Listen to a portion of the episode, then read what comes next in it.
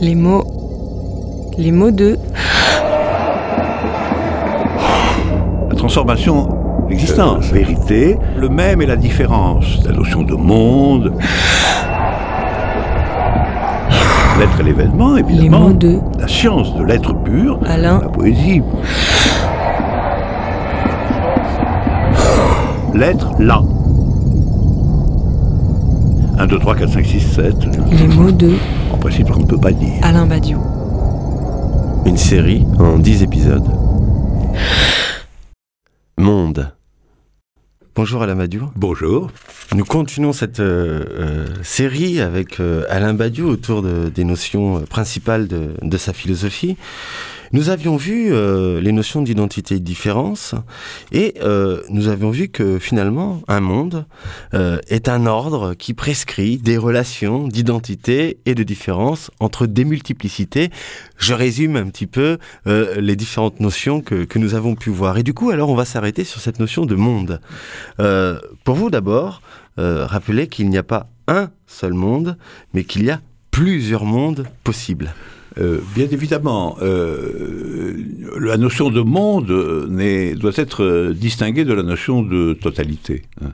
C'est très important parce que la, notion de totalité est une notion qui, qui est périlleuse parce que est exclusive malgré tout, par définition. Si c'est la totalité, ça veut dire qu'il n'y a rien en dehors. Hein. Or, euh, euh, en vérité, euh, dans l'expérience qui est, la nôtre, il faut toujours admettre qu'il y existe autre chose que, le, que ce à quoi nous sommes habitués, que ce dans quoi nous vivons. C'est pour ça que je crois que le concept de totalité est dangereux. En plus, on peut démontrer par des procédures euh, rationnelles et mathématisées que peut pas y avoir de totalité en réalité. Que là, là, il n'y a pas de multiplicité de toutes les multiplicités. C'est un concept contradictoire. C'est très intéressant parce que c'est une démonstration, ça. C'est une démonstration.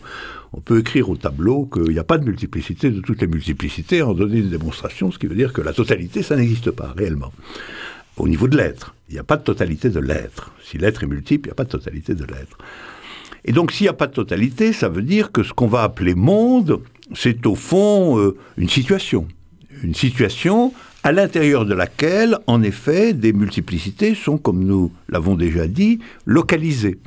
C'est-à-dire qu'un monde, c'est un lieu qui accueille, si je puis dire, des multiplicités selon euh, certains principes, certaines lois, certaines euh, possibilités de regroupement.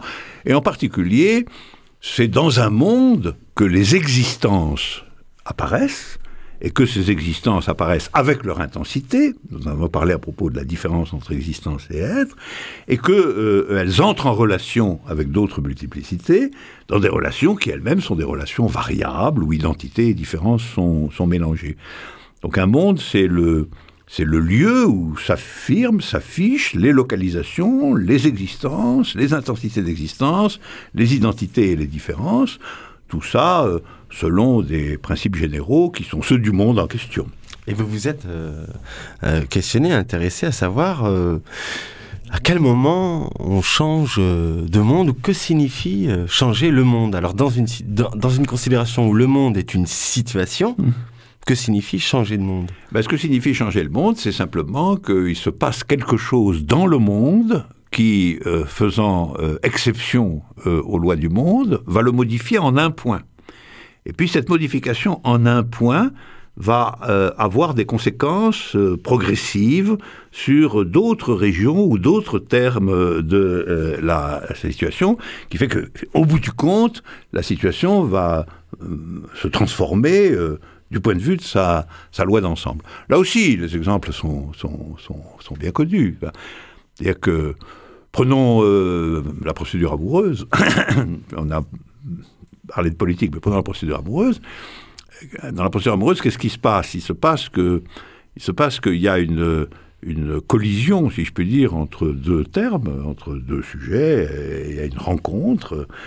Cette rencontre est tout à fait locale dans la, dans la situation, dans le monde. Et euh, cependant, elle va, elle va affecter euh, chacun des deux termes de telle sorte qu'ils vont construire une trajectoire commune qui n'existait pas antérieurement. Ils vont bâtir une relation euh, neuve à l'intérieur du monde, et cette relation va avoir euh, autour d'elle euh, toute une série d'effets euh, particuliers, et tout un, tout, tout un, tout un monde nouveau va surgir à l'intérieur du, du monde ancien, monde nouveau qui va finir par acquérir une espèce de stabilité propre. Alors, on va appeler ça le monde du couple, euh, comme on veut. Mais le, le monde va être jugé, évalué, pratiqué à deux au lieu de l'être à un. Et ça, ça va lui intro- introduire dans ce monde une exception particulière et une modification du réseau des identités et des différences qui sont au- autour de tout ça. Nous avions euh, euh, dit euh, précédemment que la question de, l'existence était une affaire d'intensité dans son apparaître dans, un monde particulier. Et finalement, quand il y a changement de monde, il y a modification de ce, degré d'intensité. Absolument, et je crois que les modifications les plus importantes dans un monde sont quand un terme qui était présent dans le monde avec une intensité très faible bascule dans une intensité maximale. Alors je dis toujours, c'était c'est le sens du grand champ à l'international. hein. nous n'étions rien, soyons tout. Voilà, Ben, nous n'étions rien, soyons tout. Ça veut dire nous existons dans le monde politique, nous ouvriers, avec euh, une intensité minimale. Nous sommes méprisés, nous sommes le.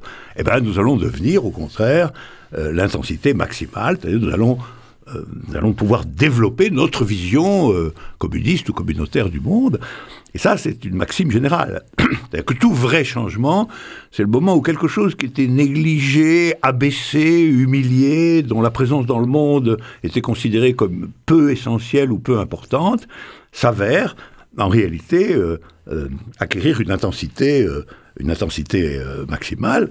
Et au fond, dans tous les domaines, tous les domaines de vérité l'art, euh, la politique, l'amour euh, et, et la science, euh, tout événement véritable, c'est ça. C'est quand, d'une certaine manière, une intensité minimale euh, devient une intensité maximale, comme quelque chose qui n'avait aucune valeur formelle, par exemple dans l'art, prend une très grande valeur formelle, comme ceux qui étaient la basse classe dans la société euh, euh, euh, deviennent dirigeants d'une nouvelle vision du monde, quand euh, euh, quelqu'un qui était euh, isolé, euh, pris dans sa propre identité, rencontre quelqu'un d'autre euh, et bascule dans la figure amoureuse, et quand une théorie scientifique nouvelle remanie complètement, euh, remanie complètement la vision des choses.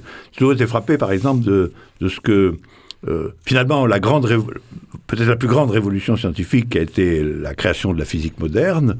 euh, euh, et, à juste titre résumé dans le fait que le fait que quelque chose qu'on lâche tombe par terre, euh, c'est quand même un phénomène euh, assez humble et élémentaire, est, devenu le, cœur de la physique de Newton, avec euh, l'invention de la gravitation, euh, etc. Et enfin, c'est ça, quelque chose qui était au fond une habitude un peu négligée devient le cœur d'une nouvelle pensée. Ça, c'est véritablement euh, le, moment où le monde change, où le monde est dans la possibilité de changer, en l'occurrence le monde de la physique. Et si on s'intéresse au mot, vous employez le mot changer, euh, vous auriez pu, mais vous ne l'utilisez pas, le mot transformer.